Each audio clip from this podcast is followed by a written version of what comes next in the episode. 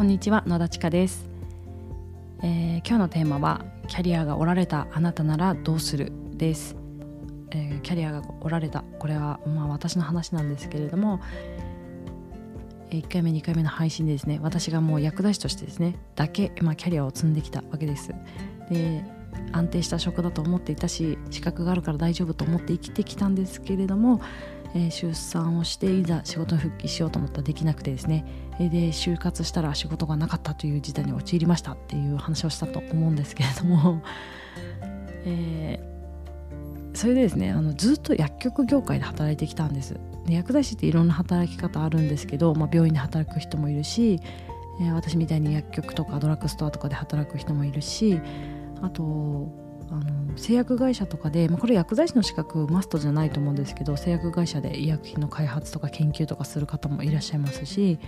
えー、MR さんっていってこう医療情報提供するような、まあ、新薬とかもちろんその扱ってる薬ですよねそれの、まあ、情報をですね薬局とか病院に伝えてくれる人なんですね。でそういう仕事をされてる方もいらっしゃいます。まあ私は薬局業界でずっと働いてきたんですね。でそれがまあ、産後にいろいろあって今病院に勤務してます。で病院の経験っていうのは今回初めてで全然今までしたことなかったんですよ。で病院と薬局ってちょっと働き方とか扱う薬って違うんですね。薬局ってのは本当薬局の中で薬剤師とか事務さんとかと一緒に働いてるので他の業種と関わるって少ないんですよ。私あの以前在宅専門の薬局で働いてたこともあったのであの施設の介護士さんとかあと、まあ、看護師さん訪問看護師してたんで看護師さんとかあとまあもちろん直接先生とお話しすることもあったんですけれども、まあ、他業種って言ってもその程度かなっていう感じだったんです関わるのが。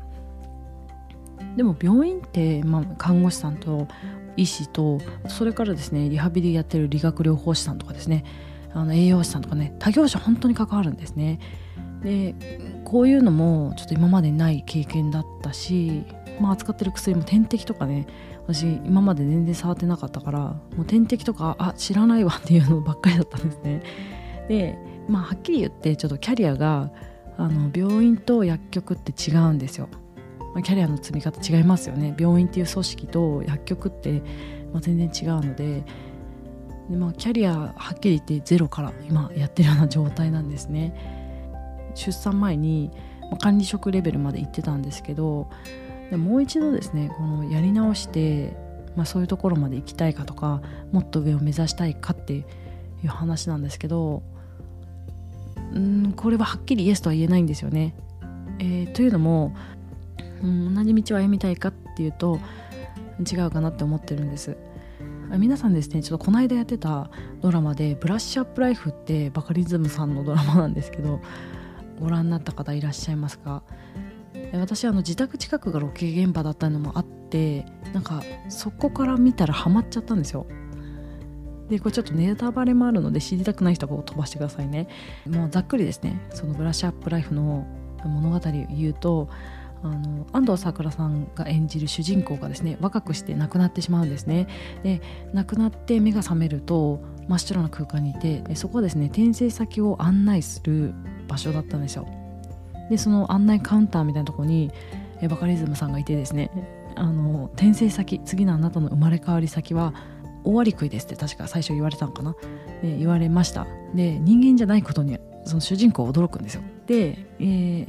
案内役に言われるんですね、まあ、人間にかかわらず自分が生まれ変わりたいものになりたい場合は、えー、人生の間で徳を積む必要があったと。でもなくなっちゃってるじゃないですか。どうするの？って言われたらあの自分にもう一度生まれ変わって自分の人生をやり直してもらってでそこで徳をつみに直すっていう方法もありますよと。でもちろんその主人公はその生まれ変わってですね徳を積み直す人生をやり直すっていうのを選ぶんですけれども、まあ、前世の記憶を持って生まれ変わるんですね。でそして自分が思う徳の積み方をですねやっていくんですよ。それ見てて思ったんですけどあ今ちょっとこのブラッシュアップライフみたいな感じだなって今私はバカリズムさんのいるあのカウンターのとこにいます。あなたは薬剤師として今やり直す時ですけどどうしますかって言われてるようななんかそんな気分だったんですね。あれを見てて。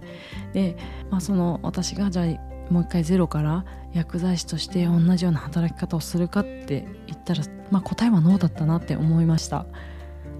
よっぽどですね楽しかったとかもう成功例だったらやると思うんですけど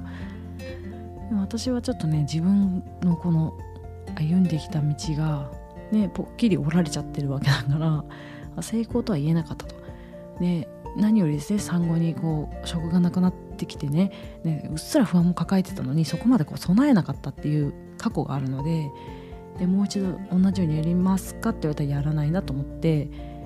えー、もっと強い自分になるっていう選択をすると思うんですね。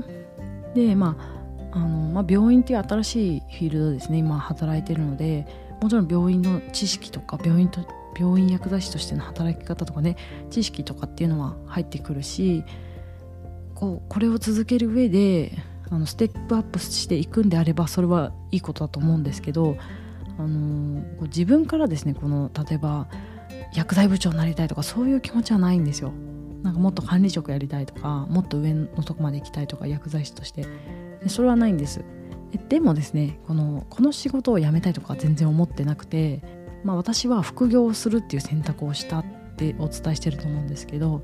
そのなんで副業かっていうとこのなんで副業かっていうとこの仕事安定してるんで手放したくないんですよね。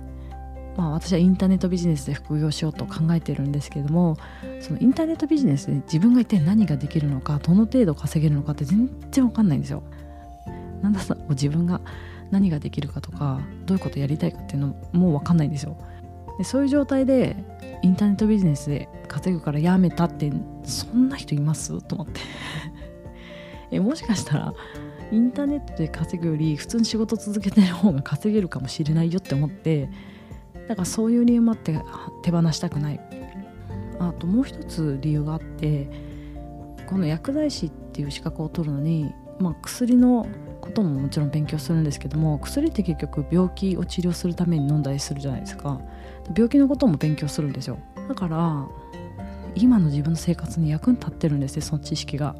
だから市販薬買いに行く時とかもパッて買いに行けるし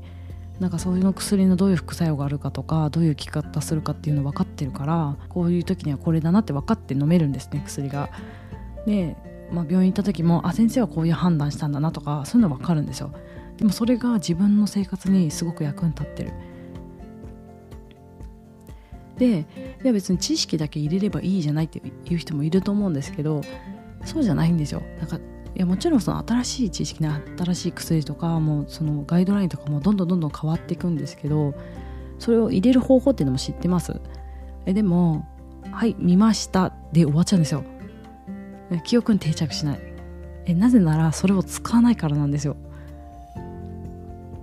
まあ、これちょっと私に限ってかもしれないですけどあこういう薬出たんだねとか診療報酬こういうふうに変わったんだねってその場で見ても、まあ、結局使わないと私の場合は記憶に定着しないんですね。で現場にいるともう使うから使わないといけないからもう絶対覚えるじゃないですか。でで人にこう説明したり指導したりするからもうそれですごい定着するんですよ。だ現場にいるのといないのとではあの知識の入り方が違うんですね。で知識の得方も違うで現場で得られることってたくさんあるんでまあ、この仕事をじゃあ手放したいかっていうとなんかそれも違うなって思ったんですよだから私はそのまあ副業としてインターネットビジネスをしたいっていうのはあるんですけどそのこの薬剤師っていう仕事も手放さずに、えー、もっとですねあの違った武器を作ってですね強い自分になりたいなと思ってるっていう、まあ、話をしたかったんですね。だからまあテーマで言うとキャリアがぽっきり私の場合おられましたえー、まあ、そのキャリアはこの仕事を続けていく上で、まあ、勝手にキャリアがついてくるんであれば、まあ、ステップアップもちろんしていくのであのついてくるのであればそれは嬉しいんですけどもう躍起になってねこうなりたいとか薬剤師としてこうしたいっていうのが今あるかって言われたらないんですね。えなので同時進行で武器も作ってもうちょっと違う強みのある自分になりますが答えになるのかなっていう感じです。まあちょっと本当取り留めのないというか、まうまくまとまらない話になっちゃいましたけどもまあ、私は、まあ、私がこのキャリアを手放したくない理由とか、あのまあ、副業なんで副業っていうのを選んだかっていう理由がなんとなく伝わればいいかなと思っています、えー、今日も最後までお聴きくださりありがとうございました。